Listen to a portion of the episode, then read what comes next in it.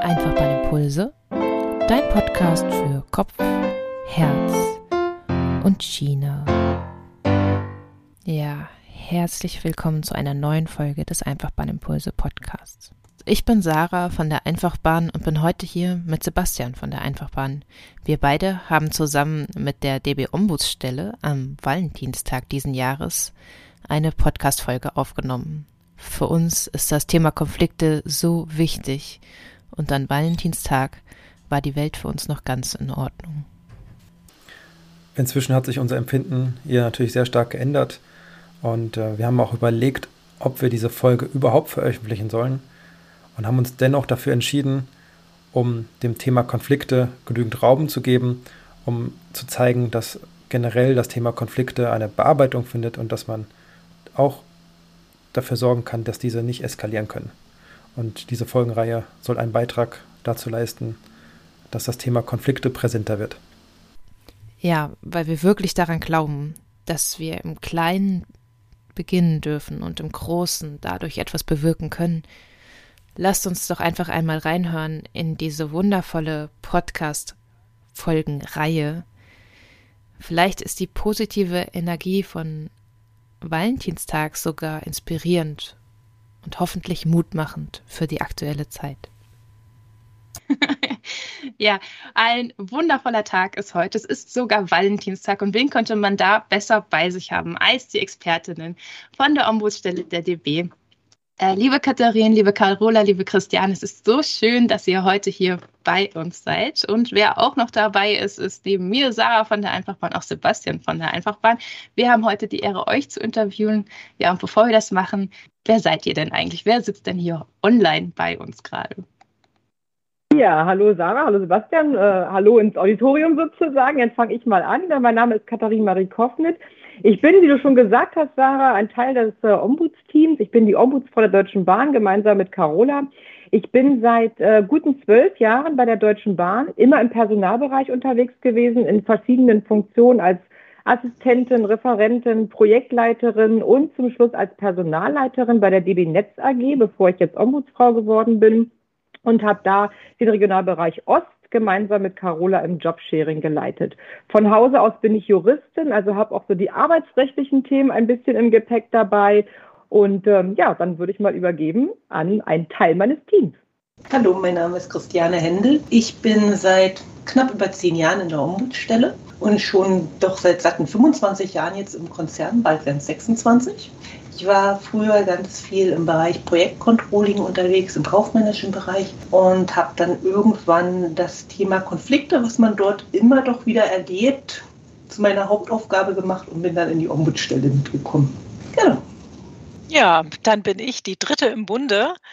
Ich bin Carola Gabe. Ich bin seit 42 Jahren in diesem Konzern auch fast immer im Personalbereich gewesen. Kathi hat ja unseren gemeinsamen Lebensweg schon ein bisschen äh, erzählt, also die letzten zehn Jahre in der Netz AG und jetzt seit April letzten Jahres zusammen mit Kathi, Frau Händel und uns fehlt hier natürlich noch unsere Frau Sommer, unser Büro sozusagen. Wir sind zu viert die Ombudsstelle des Konzerns.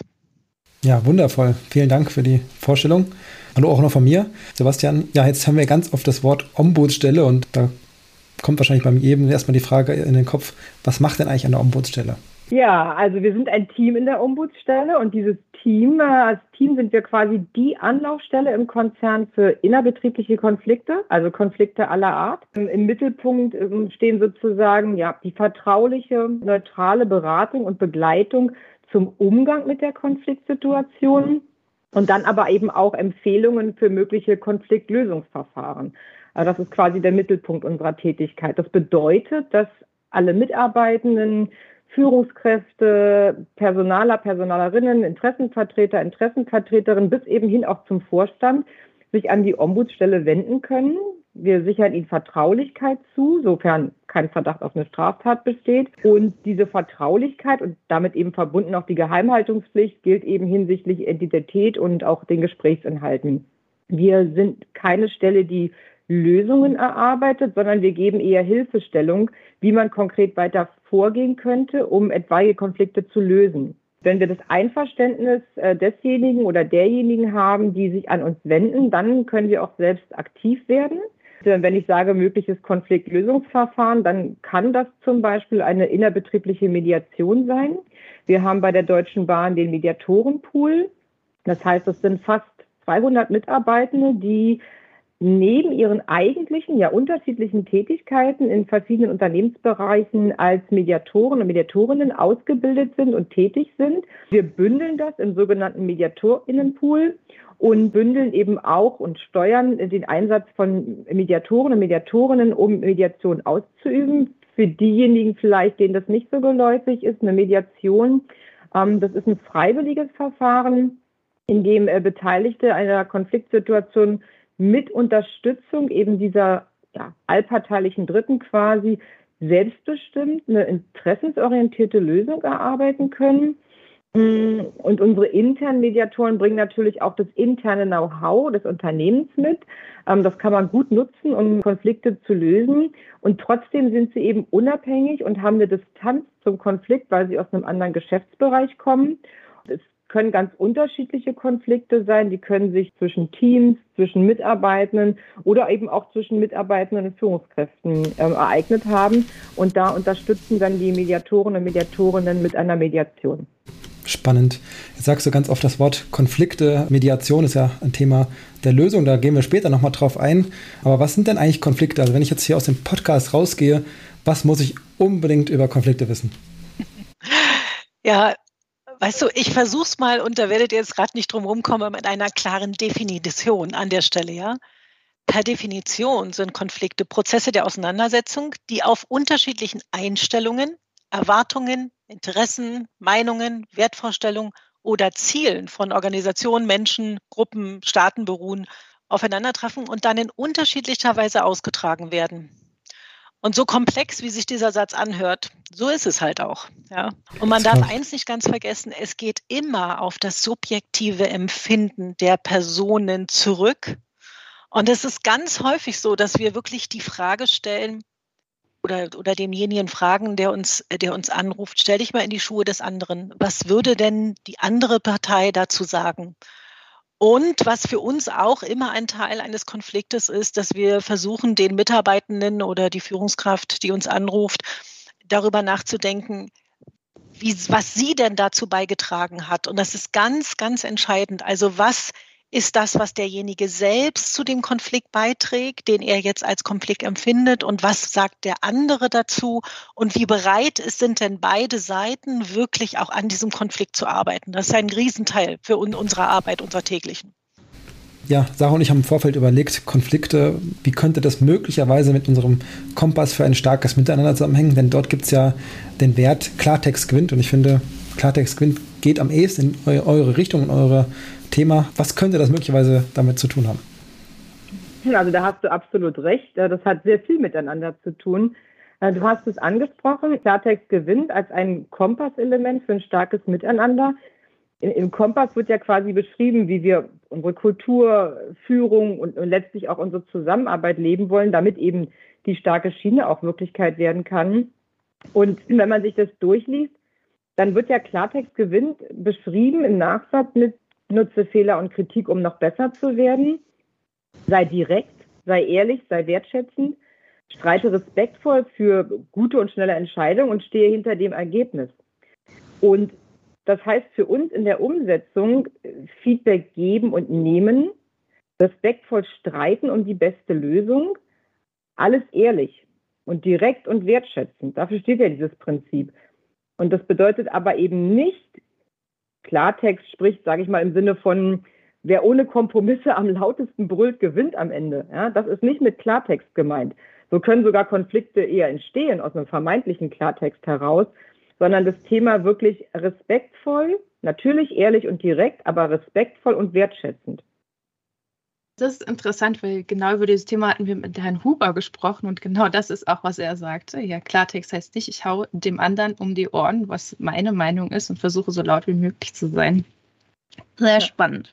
Jetzt haben wir uns ja zum Ziel gesetzt, äh, Konflikte positiv zu betrachten. Also ihr habt uns erzählt, dass Konflikte eigentlich was Positives sind und dann haben wir auf unserer Seite erstmal kurz gelacht und dann geschluckt. Also ihr sagt ja sogar, dass Konflikte zum Leben dazu gehören wie das Aufstehen am Morgen. Und ich finde das ja eigentlich sehr positiv, morgens aufzustehen, einen schönen Kaffee zu genießen oder was auch immer man möchte. Was ist denn das Positive an Konflikten und warum brauchen wir die denn genauso wie das Aufstehen? Aufstehen am Morgen? Ich finde Konflikte total positiv. Sie bedeuten eine Chance auf eine Veränderung. Wenn ich einen Konflikt ganz offen anspreche und sage, hey, ich habe hier ein Thema, dann setze ich mich ja mit dem auseinander. Und wenn ich dann mit meinem Konfliktpartner sogar ins Gespräch damit gehe, dann versuche ich ja auch zu verstehen, hey, was, was hat denn der da gerade für ein Thema mit? Was, was ist meins? Ich versuche mich zu erklären, wo sind wir beide vielleicht doch wieder beieinander oder nicht ich kann eine Konfliktlösung entwickeln. Das kann für beide Seiten eine Bereicherung sein. Manchmal ist es nur für eine Seite eine Bereicherung, aber idealerweise ist es für beide Seiten eine Bereicherung. Der eigene Horizont wird erweitert, der Horizont des anderen wird erweitert und ähm, die Lösung ist, wenn beide daran gearbeitet haben, natürlich tragfähiger. Also im Idealfall haben wir was Positives verändert oder zum Positiven hin verändert. Ich muss mich mit mir selber auseinandersetzen, ich muss mich selbst reflektieren, mir über meine eigenen Bedürfnisse erstmal klar werden und ich glaube, das ist etwas, was uns allen immer wieder aufs Neue gut tut. Konflikte bedeuten Veränderungspotenzial und damit letztendlich auch die Chance, die Zukunft zu gestalten. Sarah, du hast ja dieses Thema so schön aufgemacht mit dem Aufstehen am Morgen. Ähm, und äh, tatsächlich ist es für uns wirklich so, ähm, das gehört zum Leben und ja, Konflikte sind etwas ganz Normales. Ja, es gilt auch so ein bisschen, glaube ich, das Thema der Konflikte zu enttabuisieren.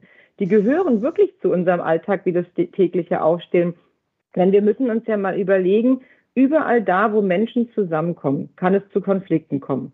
Das kann in der Familie sein, in Freundschaften, letzten Endes in der ganzen Gesellschaft. Und wir als Bahn, ich meine, wir haben fast 220.000 Mitarbeitende in Deutschland. Wir sind natürlich auch ein Abbild der Gesellschaft. Und natürlich kommt es da auch mal zu Konflikten. Und wir sind sehr divers. Und bei aller Bereicherung, die Diversität natürlich mit sich bringt, kann das manchmal eben auch herausfordernd sein. So wie übrigens manchmal das Aufstehen auch, ja. Und ähm, ich finde, wichtig ist es einfach, ähm, wie Christiane und Carola auch gesagt haben, sich dem Thema zu stellen, darüber offen zu sprechen, das Thema offen anzugehen. Ähm, dann ist es auch etwas, was einem überhaupt nicht mehr schwerfällt, also wie einem dann auch vielleicht das Aufstehen manchmal nicht mehr so schwerfällt. Genau. Und vielleicht von mir noch, also, weil das ist natürlich auch der Punkt. Unser Job besteht sehr, sehr häufig dazu, demjenigen zuzuhören und dann aber natürlich auch, wenn, wenn er uns freigibt oder, sage ich mal, uns von der Schweigepflicht entbindet, wirklich auch den Konflikt versuchen zu lösen. Und wir stellen ganz häufig fest, dass die dass dies Konflikte sind, die lange schwelen, ja, die es schon lange, lange gibt, wo nie jemand hingeguckt hat und manchmal es so lange schon läuft, dass dann auch wirklich körperliche Auswertung, ähm, Ausfälle da sind. Und das ist doch das Kritische daran. Deshalb kämpfen wir so sehr dafür, dass ein Konflikt nicht als was Falsches, was Schlechtes gesehen wird. Ja, wir, wir seht ja dadurch, dass wir auch hier nochmal zu dritt dazu kommen, das ist genau der Punkt. Ganz oft ist es so, dass Führungskräfte, wenn wir sie dann anrufen, sagen, oh, wie könnt ihr nur und dieser Konflikt, das ist nicht das Thema, ja, sondern indem man ihn verschweigt, ihn nicht behandelt, ihn laufen lässt, obwohl man ihn eigentlich gesehen hat, ähm, macht man für das Team oder fürs ganze Unternehmen, sage ich mal, richtet man wirklich Schaden an. Und, und das ist eigentlich der Punkt daran. Ne? Das heißt, eigentlich wollt ihr doch uns sagen, wir brauchen mehr Konflikte und wir müssen darüber reden. Ist das richtig? Naja, ich finde immer, wir brauchen eine gewisse Haltung zu Konflikten. Ja? Und mhm. die Haltung ist das ganz Entscheidende. Die Haltung, ein Konflikt ist etwas Normales und damit muss man umgehen. Den schweigt man nicht tot. Das würde uns, glaube ich, allen sehr helfen. Also ich glaube schon, dass wir Konflikte tatsächlich brauchen, ne? wenn ich das nochmal ergänzen darf, weil letzten Endes ähm, Christiane hat es ja auch so schön gesagt, wenn wir an Konflikten arbeiten und dann im Idealfall eben am Ende gemeinsam eine Lösung erarbeitet haben, dann steht da eben auch ein Wir. Dann ist diese Spaltung, die vielleicht der Konflikt hervorgerufen hat, damit auch ähm, in Luft aufgelöst, weil man gemeinsam eine Lösung erarbeitet hat. Ja, und die, die Luft ist dann wieder rein, wie nach einem Gewitter. Vielleicht sogar noch klarer als vorher. Ja, was ein schönes Bild. Also wirklich ein total schönes Bild. Hm, wenn ich jetzt persönlich mir vornehme, eine positive Haltung gegenüber Konflikten einnehmen zu wollen, sondern ich habe ja vielleicht ganz schlimme Erfahrungen damit. Also wir haben schon Workshops gegeben, da haben uns Leute gespiegelt, dass äh, dass vor allem Angst und Aufregung und negative Emotionen damit verbunden sind. Wie kann ich denn von euch lernen, wie schaffe ich das denn, in eine positive Haltung zu kommen? Und schafft ihr das eigentlich immer, in positiver Haltung Konflikte anzugehen? Zum einen versuchen wir natürlich immer möglichst wertschätzend zu, mit den anderen Kollegen umzugehen, mit den anderen Kolleginnen und Kollegen. Wir versuchen immer sehr empathisch zu sein und auch achtsam zu uns selbst und zu den Kollegen zu sein. Wir haben dafür ein Wort gefunden, das nennen wir mediative Haltung. Das bedeutet für uns einfach, dass wir uns immer objektiv und neutral eigentlich in die Schuhe aller Beteiligten hineinstellen, dass wir einfach immer erstmal annehmen, dass jeder aus gutem Grund so gehandelt hat, wie er gehandelt hat. Und da erstmal zu sehen, okay, was war es denn jetzt, was er so für sich als gut betrachtet hat? Das ist natürlich manchmal etwas schwerer und manchmal etwas leichter. Letztendlich sind wir ja alle nur Menschen. Wir haben das Glück, dass wir hier in der Ombudsstelle zu dritt sind und uns natürlich dann auch immer alle austauschen können, wenn irgendwelche Themen schwierig sind. Und das machen wir natürlich auch. Wenn es irgendwo einen ganz tricky Konfliktfall gibt, dann, dann reden wir darüber und sagen, oh, können wir denn jetzt hier am besten unterstützen? Und diese positive Haltung zu den Konflikten muss man natürlich auch ganz, ganz ehrlich sein. Hm, bin ich gerade selber konfliktbeteiligt oder nicht? Also bin ich jetzt einfach nur Vermittler oder Mediator in einem fremden Konflikt oder ist es mein eigener Konflikt? Als Mediatorin habe ich natürlich immer erstmal eine positive Sicht auf den Konflikt. Ne? Das kann ja die anderen weiterbringen. Aber wenn ich selber betroffen bin, dann durchlaufe ich natürlich genauso auch alle Stadien der Veränderungskurve und dann stehe ich da auch manchmal erst ganz am Anfang und muss erst mal akzeptieren, dass das jetzt gerade so ist, wie es ist. Das ist schwierig. Und gleichzeitig wenn man, so wie wir, beruflich die mediative Haltung immer wieder trainiert, fällt es einem auch leichter, eher anzuerkennen, hoppla, ich habe hier gerade ein Thema, ich muss mich selber darum kümmern, damit es eben nicht eskaliert. Ja, wie oft denken wir, wir hätten selbst gar keine Macht, Konflikte zu lösen, in uns oder um uns herum, aber wir haben sie. Und genau darum, wie wir in eine solche Haltung kommen, darum geht es dann in der nächsten Folge dieser Podcast-Reihe. Schiene verbindet Menschen seit Hunderten von Jahren. Jetzt sind Kopf und Herz dran. Ich freue mich auf deine Impulse. Deine Sarah von der Einfachbahn.